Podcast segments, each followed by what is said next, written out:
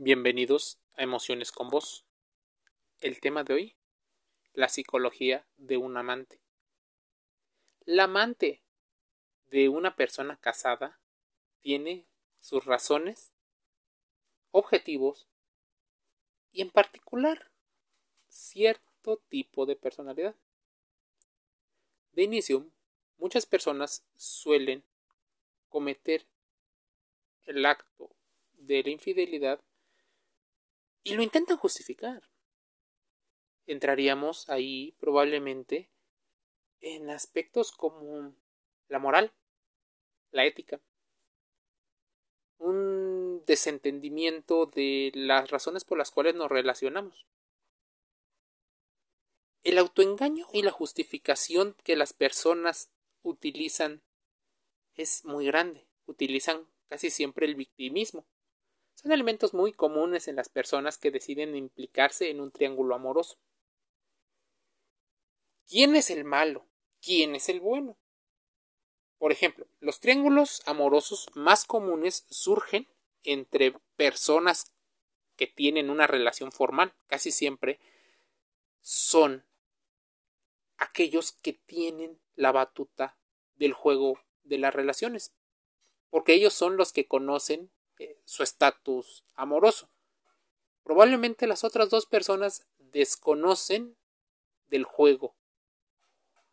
Aunque una de esas personas es su pareja, la otra persona no lo es. No por ello estemos justificando a la persona que resulta ser la tercera persona en discordia. Los hombres, por ejemplo, vinculan la infidelidad al refuerzo de su virilidad, porque culturalmente se les ha dicho que entre más parejas tengan, más viriles se verán. Y esto no solo trata de las personas heterosexuales, sino en muchas ocasiones de parejas homosexuales. Algunos de los estudios indican que mientras ellos lo hacen para refrendar su rol de poder y de placer, las mujeres desean mayor cariño, comprensión y afecto. Las causas de la infidelidad parecen ser un tanto lógicas. Cuando una o las dos personas dejan de amarse, puede ser una situación. Incluso la baja autoestima, la llegada de los hijos, el aburrimiento o esa insatisfacción que las personas llegan a sentir podrían ser algunos de los motivos por los cuales están en esta práctica. ¿Qué pasa con la persona que es amante dentro del triángulo amoroso? La persona amante dice ser, sobre todo al principio, inconscientemente víctima. Es cierto que en algunos casos así lo es, los amantes desconocen el estado civil de la persona casada o comprometida. Pero, ¿por qué es? ¿Por qué no saben que son la tercera persona en discordia? Probablemente no lo saben porque el juego de sombras, el juego tal vez de gaslighting que utilizan las personas que deciden ser infieles, los marea. Muchas buenas palabras. Parece incluso ser un juego donde las oportunidades tienen que ser aprovechadas sí o sí. Las relaciones asimétricas, ya sean formales o informales, hacen que una persona se vea mucho más atractiva aún teniendo ya una relación formal y aparentemente de exclusividad. Muchas personas a lo largo de los siglos han puesto la infidelidad entre las parejas como algo no perdonable. Este mecanismo de defensa, por ejemplo, de la infidelidad, se evidencia cuando de forma unánime ninguna de las personas amantes experimentan una triangulación como tal. De hecho, sorprende que estas parejas se hable de fidelidad, pues incluso todo mundo se considera amigo, la palabra más común en la actualidad es amigo. Todos son amigos. Nadie tiene un compromiso como tal. Y de alguna manera, el hecho de que sean amigos y empiecen la relación poco a poco es interesante. Pero ¿cómo te das cuenta de que ya ni siquiera es tu amigo? Bueno, algunas señales. Empiezas a llamarle todos los días, extrañas a la persona, normalmente quieres presumirlo, le cuentas alguna de tus intimidades, cuentas información que normalmente no contarías más que con personas de mucha confianza. Entonces, los amantes ya no solo son amantes exclusivamente en ámbitos sexuales, también podría haber amantes emocionales. Te voy a poner un ejemplo. La mujer que es amante de un hombre casado justifica las mentiras de su pareja porque le identifica como la víctima. Sí. La mujer justifica al varón infiel porque el varón le ha contado su versión de la historia. ¿Qué pudo haber pasado? El varón cuenta que ya no se lleva bien, probablemente que los hijos nada más eran mero compromiso, que probablemente sean tóxicos, agresivas, violentas, locas, y realmente es porque tal vez empezaron la relación con esa mujer de manera inconsciente, mucho más por atracción física que por una situación de similitud. Sí, las similitudes se fueron encontrando con el tiempo, pero al principio fue esa relación complementaria. Tú eres más poderoso y entonces yo me quiero apalancar, tú eres más bello o bella. Y así se van haciendo estos triángulos tormentosos, que después se convierten en triángulos amorosos. Según las investigaciones, los amantes por lo general son personas un poco más vulnerables y de menor estatus, pues son aquellos que tienden a valorar al infiel como una persona de mayores características que incluso ellos quisieran tener. Desde esta perspectiva se contempla el enamoramiento como una liberación en el sentido de una exploración de nuevas posibilidades. Ya saben, vamos a aventurarnos, placer, sin consecuencias, total, no pasa nada, aparentemente, pero la verdad es que ocurre. Existe un daño emocional hecho a los tres. No poder oficializar la relación es una fuente de muchísima frustración, rabia y ansiedad para muchas personas. Esto porque en ocasiones no se aclara cuál es el estatus.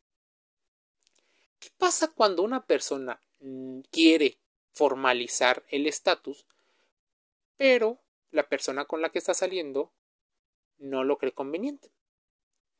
No necesariamente es porque sean infieles. Probablemente tengan formas diferentes de lenguajes del amor. Probablemente te estés relacionando sin darte cuenta con alguien que tiene un estilo de apego diferente al que tal vez te convendría para una pareja formal. ¿Asistimos a un cuadro de dependencia emocional? Probablemente. La persona casada incluso ahora tiene dos posibles parejas. ¿Qué ocurre? ¿Por qué buscar a alguien que ya está comprometido y no buscar a alguien que pues podría ser pues solo para ti? Una de las razones que dan los especialistas es porque es considerado como más valioso y prefieres asumir las consecuencias de alguien que está comprobado que tiene, por ejemplo, fertilidad para los hijos, que tiene poder económico, te gusta competir y ganar. Incluso podrías de manera inconsciente considerar que la pareja formal te podría llegar a tener envidia, pues te eligió a ti para las cosas más positivas y a ella o a él para las cosas negativas, aburridas, esas que casi nadie quiere. ¿Qué tipo de personalidad podría ser el individuo que tiende a ser infiel?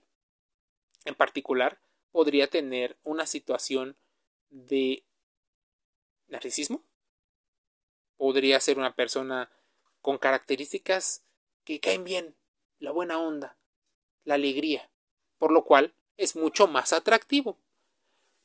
Démonos cuenta que la persona que es infiel no necesariamente es la persona más atractiva dentro del círculo. Posiblemente ese sea uno de los grandes errores que tienen las mujeres al elegir pareja, pues casi siempre por tema de su psicología suelen elegir al hombre feo, fuerte y formal. ¿Qué pasa con las personas que no siguen el patrón tradicional de pareja? Incluso las parejas del mismo sexo. Ocurre algo muy similar. Existe una relación de poder, existe una sensación de placer, existen recompensas a las cuales nuestro cerebro no puede escapar. Así, ¿qué pasa con las personas que son amantes? Se entregan por completo como si fuera la relación oficial, mientras que las personas infieles parecen inscribirse dentro de una orientación más narcisista por recibir aquello que les falta.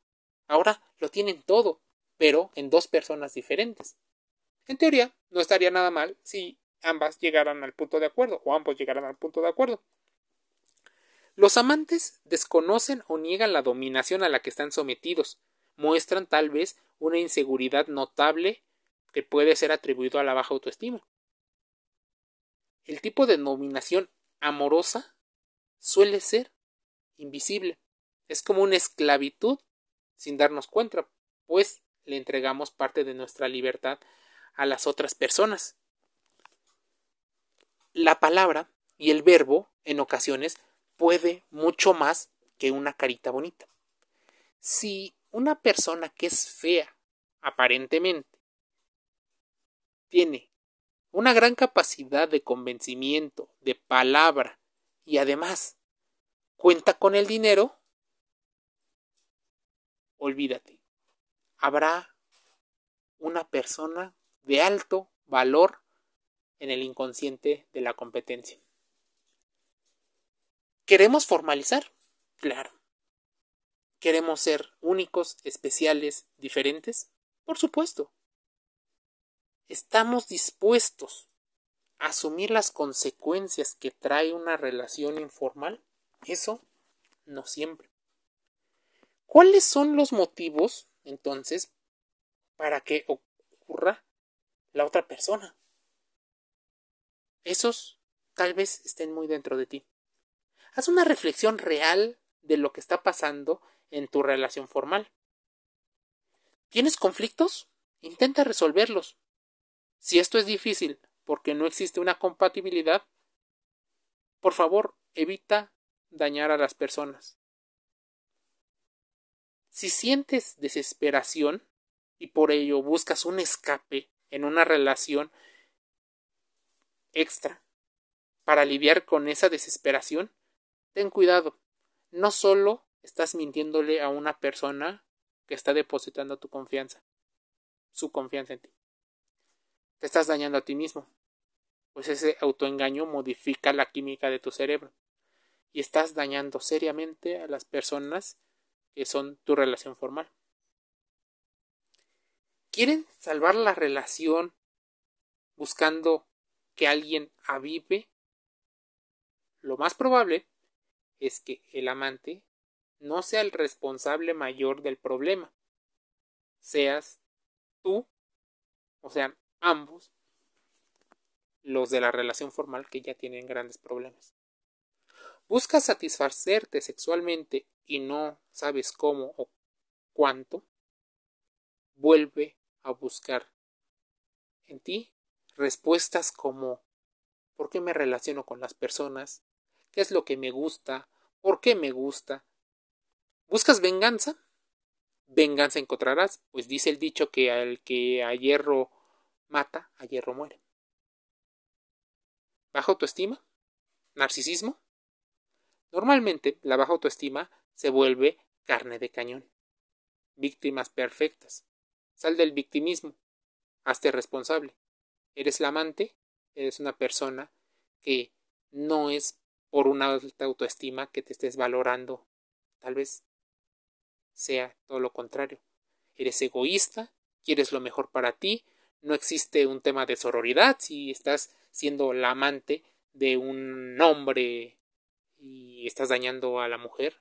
No hay empatía por ella, pues tú quieres lo mejor. Buscas una affair,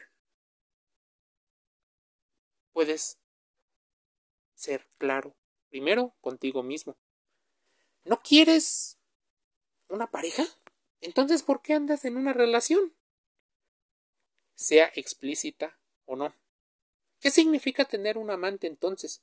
Un amante, por definición, se busca solo cuando se trata de lidiar con problemas que hay dentro de una relación.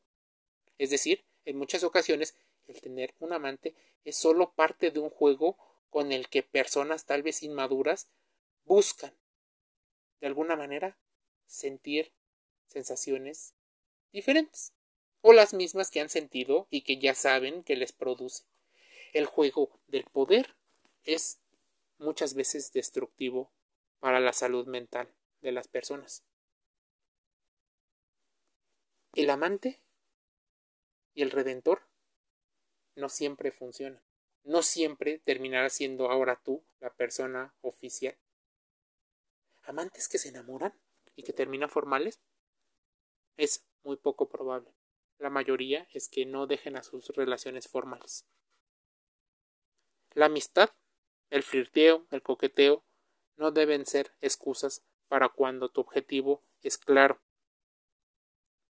¿Quieres que se refuercen tus características? ¿Quieres que te visibilicen otras personas? Empieza a darte cuenta lo que empiezas a necesitar. Pero no lo vas a hacer con esta relación, pues ya tienes muchos problemas de frente. Empieza a hacer con el patrón repetitivo que seguramente estás recordando. Emociones con vos cierra una sesión más invitándote a hacer reflexión, introspección y si es difícil hacerlo en ti, por favor, contrasta la información con otras relaciones. Será más fácil entender los mecanismos psicológicos que ocurren y por qué las personalidades de cada uno nos hacen más propensos a ciertas acciones. Te envío un saludo.